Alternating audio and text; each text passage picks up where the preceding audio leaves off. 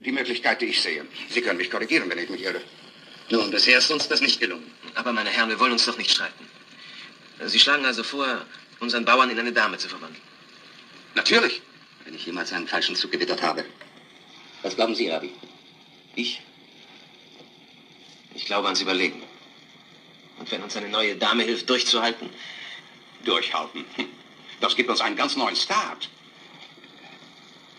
Na schön. Sie gestatten also. Nein, das dürfen Sie nicht. Bitte?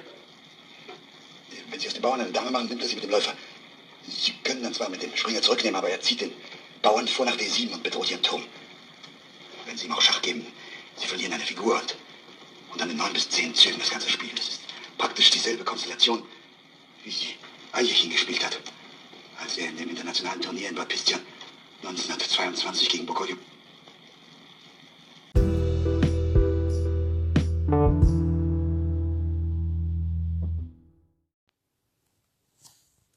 Die Herren hier diskutieren über eine Stellung, die folgendermaßen aussieht. Der weiße König steht auf G1, ein weißer Turm auf F1, ein weißer Läufer auf A3, ein, Bauer, ein weißer Bauer auf D6, ein weißer Bauer auf E4 sowie ein Bauer auf G2 und H2. Schwarz ist am Zug und hat seinen König auf G8, ein Turm auf C8, ein Springer auf D3 sowie Bauern auf A6, C1 und G7. Schwarz hat quasi einen Bauern weniger, ist hier am Zug und in der Stellung überlegen halt die Herren, ob sie den Zug C1 Dame spielen. Damit könnte dann Weiß Läufer A3 schlägt C1 spielen und dann könnte halt der Springer auf C1 zurückschlagen und hätte quasi Schwarz eine ganze Figur gewonnen für den Bauern. Aber wie gesagt, der Einwand ist, dass nicht äh, nach C1 Dame schlägt zwar der Läufer zurück, aber nach Springer D3 schlägt C1 würde Schwarz dann einfach ähm, D7 spielen, den Turm angreifen. Der Turm kann die achte Reihe nicht verlassen, weil sonst in eine Dame eingezogen wird.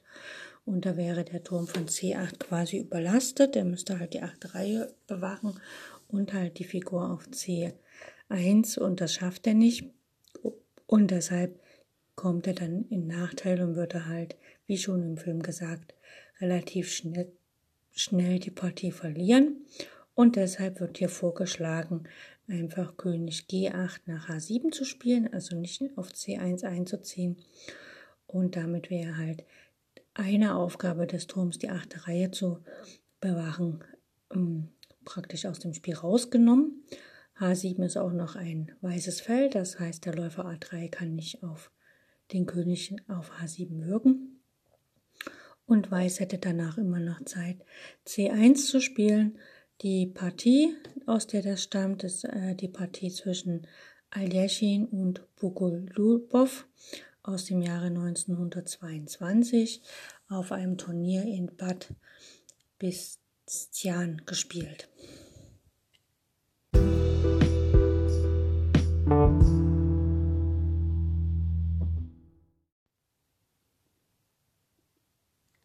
Heute möchte ich euch die Schachnovelle von Stefan Zweig vorstellen.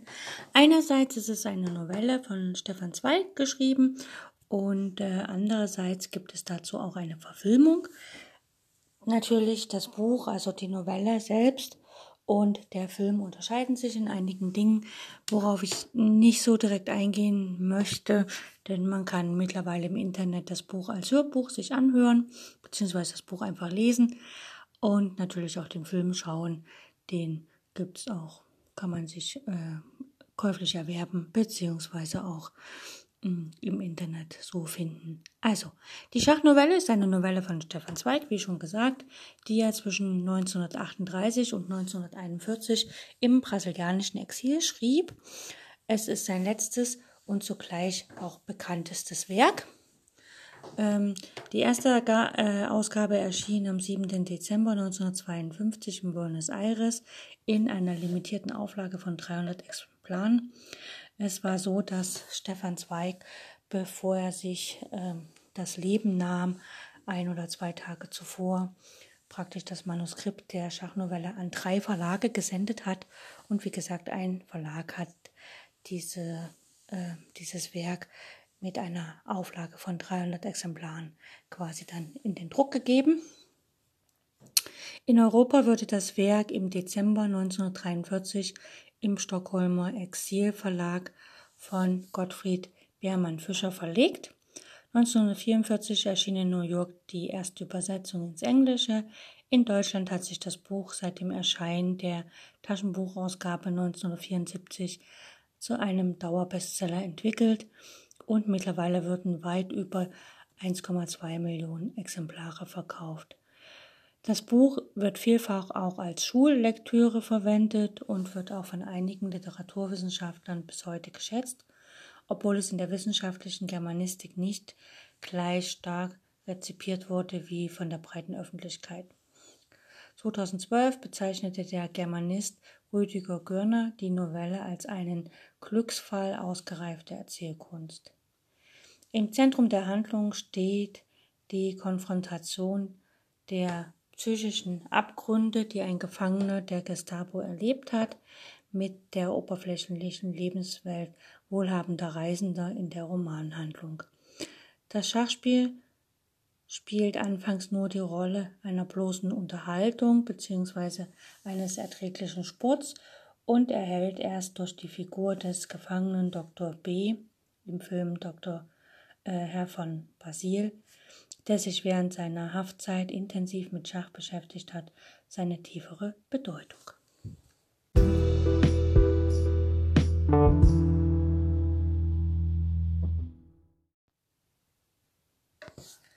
Die Schachnovelle hat natürlich auch einige Künstler äh, inspiriert.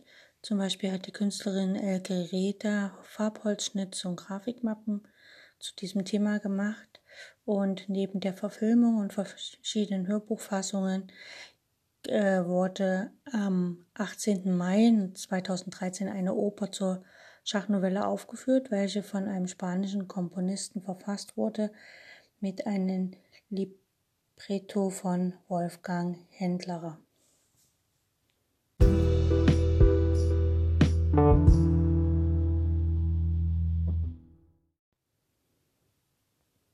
Jetzt zum Inhalt der Schachnovelle von Stefan Zweig. Ähm, äh, Buch und äh, Film und auch die Oper unterscheiden sich natürlich ein bisschen, aber das ist nicht weiter schlimm. Fangen wir an. Äh, auf einem Dampfer, also ein Dampfer fährt von New York nach Buenos Aires und die Novelle startet kurz vor dem äh, Abfahrt sozusagen. Hektik ist an Bord und ein Orchester spielt und der Ich-Erzähler steht auf dem Deck und sieht die Blitzlichter beim Ablegen. Also äh, hat er das Gefühl, es muss ein Prominenter an Bord sein und er erfährt, dass es sich um Cetovic an Bord befindet. Das ist der Schachweltmeister, der zu einem Turnier nach Argentinien fährt. Der Freund des Ich-Erzählers berichtet über viele Zeitungsberichte. Seit dem Wunderkind Rejewski hätte es nie wen gegeben, der so viel Aufsehen erregt hat. Vor einem Jahr war Cetovic bekannt geworden und in die Reihe der Schachmeister aufgenommen.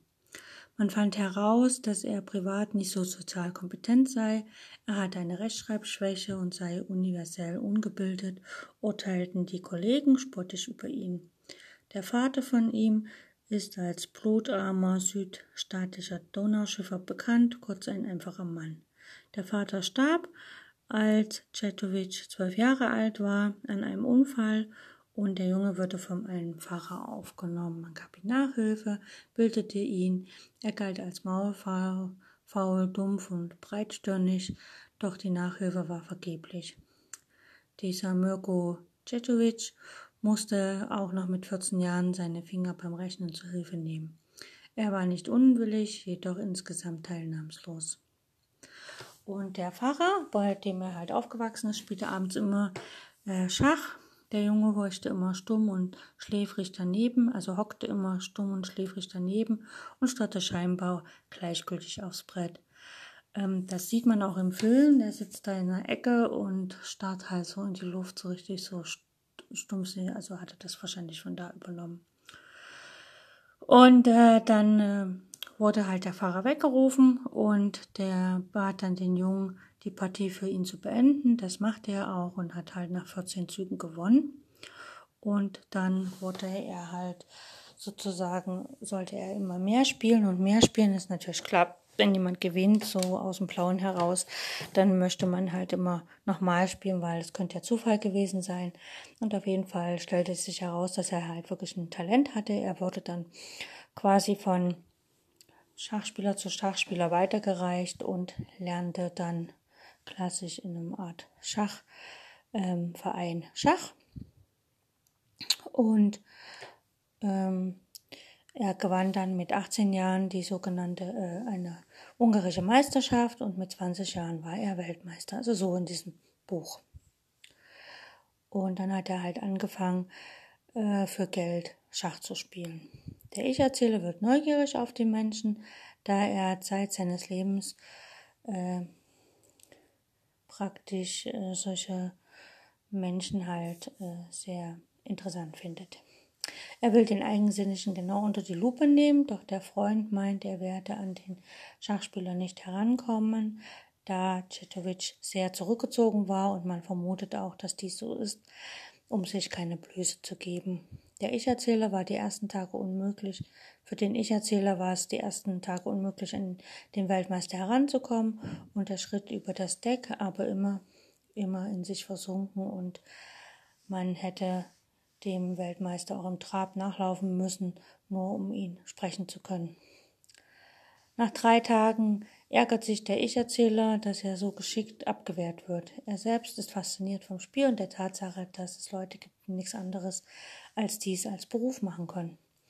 Dieses Spiel, das jedes Kind in den Grundzügen lernen kann und doch nur wenige Meister hervorbringt. Sie sind Genies in Vision, Geduld und Technik.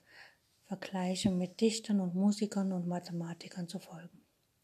Früher hätte man die Hörner dieser Meister seziert, um das Geheimnis ihres Genies zu ergründen und um zu schauen, ob es einen Schachmuskel gibt. Der Ich-Erzähler hat Probleme, sich vorzustellen, wie sich ein Mensch fühlt, dem sich die Welt einzig auf eine enge Einbahn zwischen Schwarz und Weiß reduziert. Und das ohne wahnsinnig zu werden, 10, 20, 30, 40 Jahre lang. Und so ein seltenes Genie ist ihm nur erstmals räumlich ganz, ist ihm nun erstmals räumlich ganz nah. Der Ich-Erzähler überlegt sich mehrere Lists, zum Beispiel sich als Journalist aus, anzuschleichen und ein Interview zu erfragen. Ähm, letztlich kommt es dazu, dass ähm, dann doch auf dem Schiff Schach gespielt wird und es kommt halt zu der besagten Stellung, die ähm, am Anfang von der Sendung ist. Und äh, es taucht ein, ein Herr von Basil auf. Und der Herr von Basil, das ist eigentlich der, um den es geht, ähm, der spielt fantastisch Schach, hat aber eigentlich noch nie faktisch äh, mit Schachfiguren tatsächlich gespielt. Und am Ende ist es auch so, dass er, ähm, dass er halt gefragt, also dass er halt gefragt wird und er sagt dann, nein, das war meine erste Schachfigur, die ich in der Hand hatte. Und ja, ähm, es ist so, dass der Herr von Basil in seiner Vergangenheit äh, in Gefangenschaft war und dort hat man als Foltermethode, damit er etwas preisgibt von seinem Wissen, ähm, Folgendes angewandt. Man hat ihn halt in Isolationshaft gesteckt, also praktisch in ein Zimmer, wo nichts weiter war, aus, außer Bett, Tisch, Stuhl und ein Schrank und ein Waschbecken, wo auch noch der Wasserhahn tropfte und letztlich aber nichts, um einfach äh, sozusagen sich äh, mental zu beschäftigen. Also ja, man könnte es halt auch wie so eine Klosterzelle beschreiben und ähm, natürlich, wenn ein intellektueller Mensch wie der Herr von Basil äh, so in Isolationshaft ist und mental, also intellektuell keine Herausforderungen hat, sich mit nichts beschäftigen kann, Also kein Radio, keine Geräusche, keine Gespräche, keine nichts zu lesen, nichts zu schreiben, nichts, dann ähm, kann das natürlich sehr äh, herausfordernd sein, zumal wenn man dann täglich tatsächlich zu irgendwelchen Befragungen muss, wo dann immer wieder die gleichen Fragen gestellt werden und man eigentlich in der Isolation, in der Stille quasi wahnsinnig gemacht wird. Und der Herr von Basil hat dann in der Isolationshaft entschieden, dass er irgendwas ändern muss und hat halt in einem Moment kurz vor der Befragung musste er halt irgendwo warten und da hing eine Jacke und in der Jacke war ein Buch und er hat sich das Buch geschnappt und versteckt und quasi mit in seine Zelle genommen und hatte halt Hoffnung, dass es halt wirklich sein Geist, seine Fantasie anregen könnte, wenn er da jetzt liest. Und dann war er ganz erschrocken, dass es ein Schachbuch ist. Ähm, er konnte zu dem Zeit wahrscheinlich noch nicht gut Schach spielen kann, also kann ich mich jetzt nicht direkt erinnern. Und hat auf jeden Fall dann immer wieder die Partien nachgespielt. Am Anfang hat er sich mit Brotkrumen ein Schachbrett zusammengezimmert. Das hat aber dann nicht funktioniert, weil die Wächter einfach die Brotkrumen weggeräumt haben und er hätte immer wieder neu und letztlich durch die intensive Beschäftigung, weil das war das Einzige, was er hatte in dieser Haft, um nicht verrückt zu werden, hat er angefangen, blind äh, die Partien nachzuspielen, also immer vom Text gelesen und sich das vorgestellt und dann wieder und wieder ab und an mal, mal Diagramme zu sehen, dann konnte er das ein bisschen abgleichen. Und letztlich hat er aber durch diese intensive Beschäftigung nur damit quasi blind Schach spielen gelernt und als man dann das Buch bei ihm fand und das entfernt hat, hatte er bereits das ganze Buch quasi auswendig gelernt und hat dann letztlich äh, weiter gespielt im Kopf mit, also gegen sich selbst, hat quasi seine Persönlichkeit in sich abgespalten in einen Herrn Ich Schwarz und Ich Weiß. Und ähm, ja, das ist so sein Hintergrund, also die Geschichte in der Geschichte. Also die Rahmenhandlung ist die äh, Fahrt auf dem Dampfer, wo es dann auch zu dem Schachspiel kommt, zu dem ersten echten Schachspiel für den Herrn von Basil. Und die äh, eingelagerte Geschichte oder die Geschichte in der Geschichte ist quasi die Rückblende auf seine Vergangenheit, wo er halt ähm, äh, in Gefangenschaft ist und mit der Isolationshaft quasi gefoltert wird, letztlich aber dort, und das ist dann eigentlich die dritte eingeflochtene Geschichte, ähm, durch das Schachbuch Schachspielen lernt, und zwar blind. Und wenn man schaut, es geht halt auch äh, psychisch immer tiefer, also er ist auf dem Schiff und da ist so bla bla, heile Welt. Dann äh, geht er eine Ebene tiefer in seiner Psyche, das ist seine Vergangenheit, wo er in Isolationshaft ist, wo er mit sich alleine ist. Also quasi er in der heilen Welt alleine. Und dort geht er noch tiefer in sein, in seine, in sein Geist, in sein, in sein Gehirn in seiner Fähigkeit zu denken und dort spaltet er dann quasi die eine Seite, das Ich schwarz und das Ich weiß ab, um dort in dieser Einsamkeit quasi gegen sich selber äh, agieren zu können. Äh, das kennt man auch vom Fischer. Bobby Fischer hat auch oft äh, gegen sich selber Schach gespielt im Kopf. Also und da hat er sich wird immer gesagt, er hat sich mit Weiß genauso angestrengt wie mit Schwarz und letztlich war er immer selber der Gewinner. Und dass natürlich der andere Teil der Verlierer war, davon wird dann nicht mehr geredet. Gut, auf dem Schiff kommt es dann zu einer äh, Schachpartie, wo der Herr Basil dazukommt und letztlich äh, dann den Tipp gibt. Das haben wir am Anfang gehört, das ist im Film so. Im Buch ist das ein bisschen anders. Und letztlich äh, wird dann immer wieder, wird er immer wieder aufgefordert, nochmal zu spielen und dann äh, versucht er das am Anfang abzulehnen, weil er nicht dieser Schachkrankheit nochmal verfallen will, so nennt er das. Und letztlich ähm, spielt er aber dann doch mal und dann ver vermengen sich die die, die Ebenen sozusagen. Also dieses, ich kann gegen mich selbst spielen, ich spiele nur im Kopf und so, das kommt dann so über ihn, dass er halt die Realität vergisst und dann auch noch da ist. dann erzählt er irgendwas, sagt Schach in der Stellung, wo überhaupt nicht Schach ist. Ja, und letztlich dann der Film und auch das Buch enden halt damit, dass er wirklich dann auch die Schifffahrt beendet ist.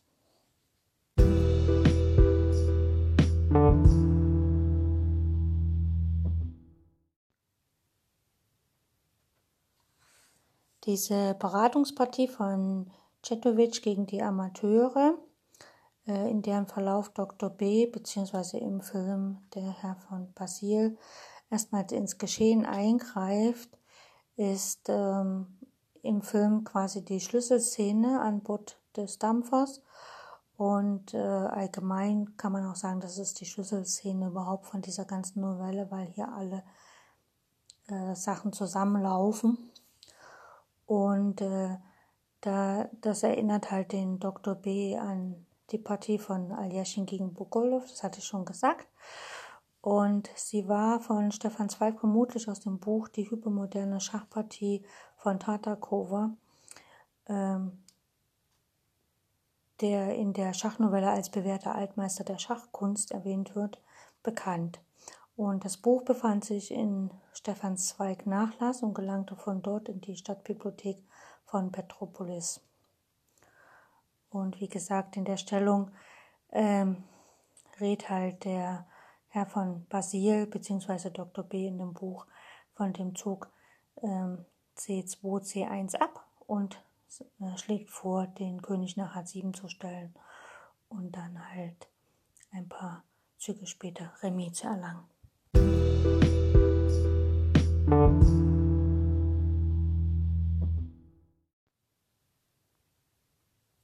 würden Sie vorschlagen? Vor allen Dingen dürfen Sie nicht den Bauern umwandeln. Sie müssen mit dem König aus der Gefahrenzone von G8 nach H7. Halt, halt! Woher wissen Sie so genau, dass das der richtige Zug ist? Das liegt doch auf der Hand. Die Gegner wird dann seinen Angriff auf den anderen Flügel verlegen. Das parieren Sie mit dem Turm. Und nach einem weiteren Zug können Sie ein Remis erzwingen. Ein Remis? Äh, unentschieden. Ja, mehr können Sie nicht erreichen. Und verglichen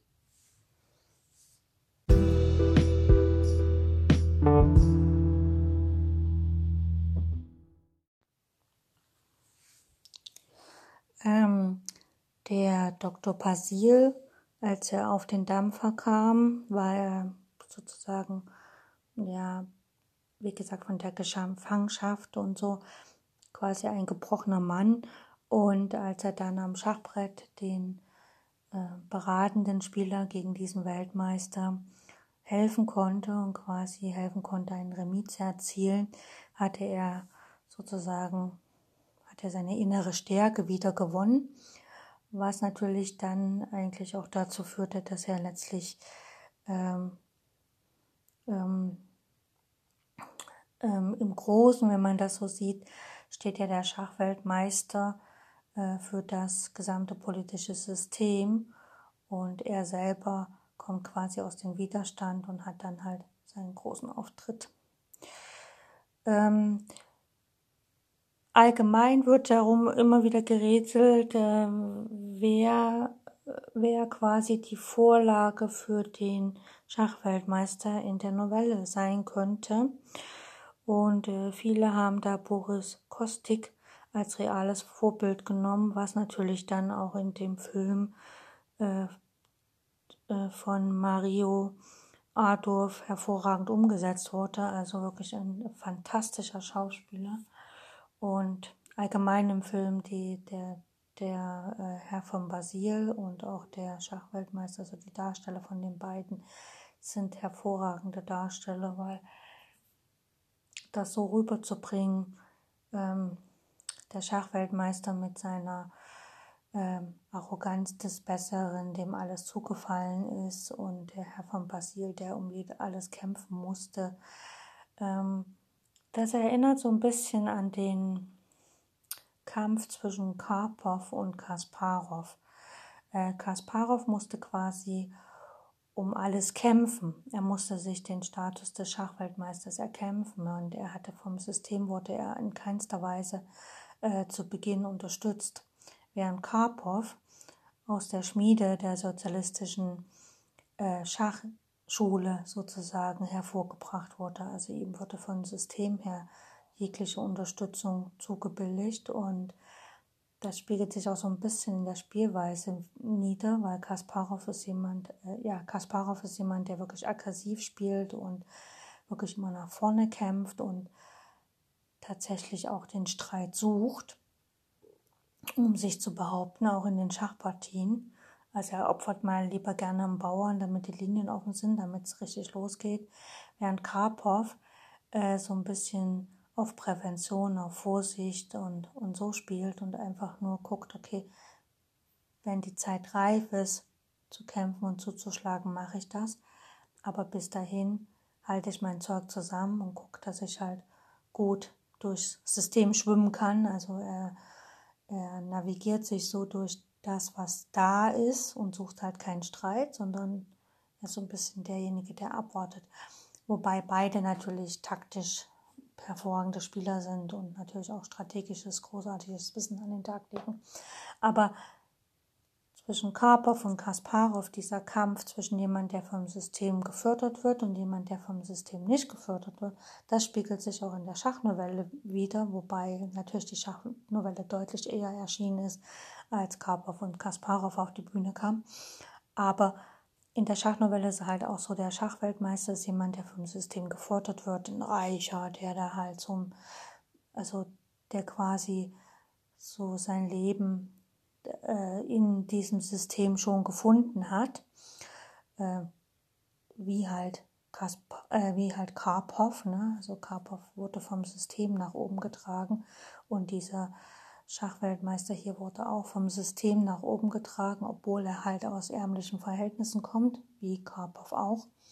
Und da natürlich der Gegenspieler, der Herr von Basil oder im Buch der Dr. B, der halt aufgrund seiner ideologischen Einstellungen gefangen war und quasi für ihn war Schach sozusagen ein Krückstock, um nicht verrückt zu werden und sich dem nicht äh, also nicht gebrochen zu werden von dem von dem System.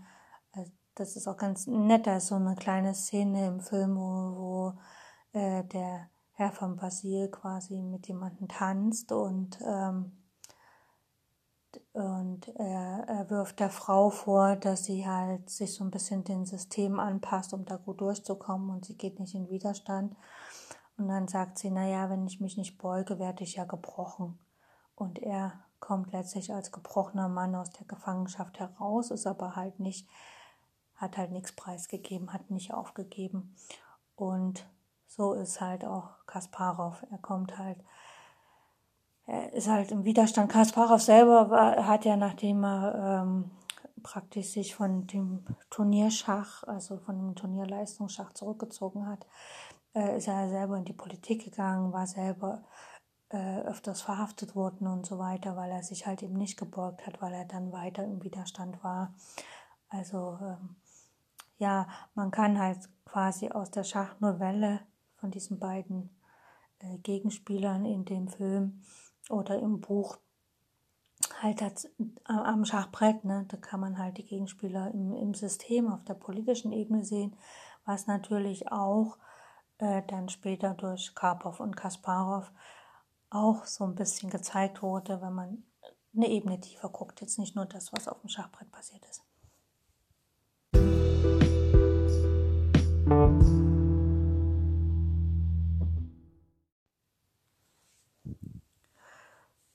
Ich kann jedem nur ans Herz legen, die Schachnovelle einmal tatsächlich zu lesen von Stefan Zweig und natürlich sich auch den Film zu organisieren und den Film sich anzuschauen. Wie gesagt, er ist im Internet teilweise kostenfrei, steht er zur Verfügung. Andererseits kann man natürlich auch die sieben oder acht Euro, was die DVD kostet, sich leisten und mal ein Exemplar kaufen, dann vielleicht einen netten, wenn es wieder möglich ist, Abend, Filmabend machen mit Freunden und sich die Schachnovelle anzuschauen. Einfach so.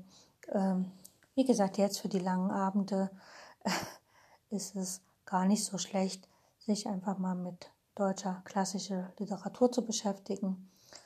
Und ähm, ja, was gibt es noch zu sagen? Also von mir eine absolute Empfehlung. Das ist wirklich ein Meisterwerk der Literatur und ähm, ja, man könnte auch sagen, es ist, da hat wieder jemand es geschafft, zwei schwierige Themen miteinander zu verbinden und daraus einen Erfolg zu machen, weil das Thema Schach ist ja relativ schwierig. Es wird von Stefan Zweig gesagt, dass er auch selber Schach spielte, allerdings nicht ganz so gut, also einfach nur so ein bisschen da vor sich hin spielte, ab und an mal Partien nachspielte und eher ein mäßiger Schachspieler war. Das kann ich jetzt nicht so einschätzen, ähm, weil ich habe mir ist nicht bekannt, dass ich von ihm mal Schachpartien gesehen habe. Und wenn man es aber schafft, in einer Geschichte, wo man das Thema äh, psychische Folter und Nationalsozialismus und Gestapo und so weiter äh, anpackt und auch noch das mit dem Thema Schach verknüpft und daraus so ein erfolgreiches Werk zu gestalten und vielleicht sogar nach eigene autobiografische äh, Dinge mit einfließen zu lassen, denn schließlich Stefan Zweig hat das Buch äh, drei Verlagen geschickt und kurz darauf sich selbst das Leben genommen. Das heißt also, da müssen Anteile äh, seiner eigenen Geschichte sind da garantiert mit drinne. Es wurde eine kleine Sache äh, verändert, ähm, bevor die, das Werk erschien. Und zwar hat man ähm, da, ich weiß gar nicht, wo es war, aber auf jeden Fall stand da so drinne wie die von mir verbotene Sprache wurde dann geändert in deutscher Sprache, also oder die vom System verbotene Sprache wurde abgeändert in die deutsche Sprache, weil man halt dieses ähm, praktisch diesen kleinen politischen Kiekser wollte man halt rausnehmen und so neutral wie möglich formulieren, was jetzt der Geschichte selber nichts abtut. Ähm, also der nichts zur Sache tut für die Geschichte jetzt selbst, weil für uns ist ja die Geschichte halt, äh, ja, sozusagen Geschichte. Wir, ähm, ja, in China ist das Werk allerdings sehr beliebt, weil es irgendwie auch ähm, aufzeigt, wie man damit diesen ähm, sozusagen in Isolation zu leben, ähm, was es da für Möglichkeiten gibt, da rauszukommen und sowas äh, aufzeigt. Das ist ja manchmal so in der Gesellschaft, wo bestimmte Themen sozusagen sehr viele betreffen, dass dann Literatur dort sehr beliebt ist, die aufzeigt, wie man damit umgeht. Und deshalb momentan ist es halt in China wirklich sehr beliebt, der, die Schachnovelle von Stefan Zweig. Und ja, wir können nur hoffen, dass es weiter um die Welt geht. Und vielleicht gibt es irgendwann mal eine Neuverfilmung, so ein bisschen mehr Hollywood-mäßig. Wäre ganz spannend, wie das heutige ähm, ähm, Filmfabriken quasi umsetzen würden. Das wäre mal ganz witzig. Äh, wie gesagt, eine Oper gibt es ja davon schon und ich glaube, die Schachnovelle wird nie untergehen, weil das ist ein klasse Werk.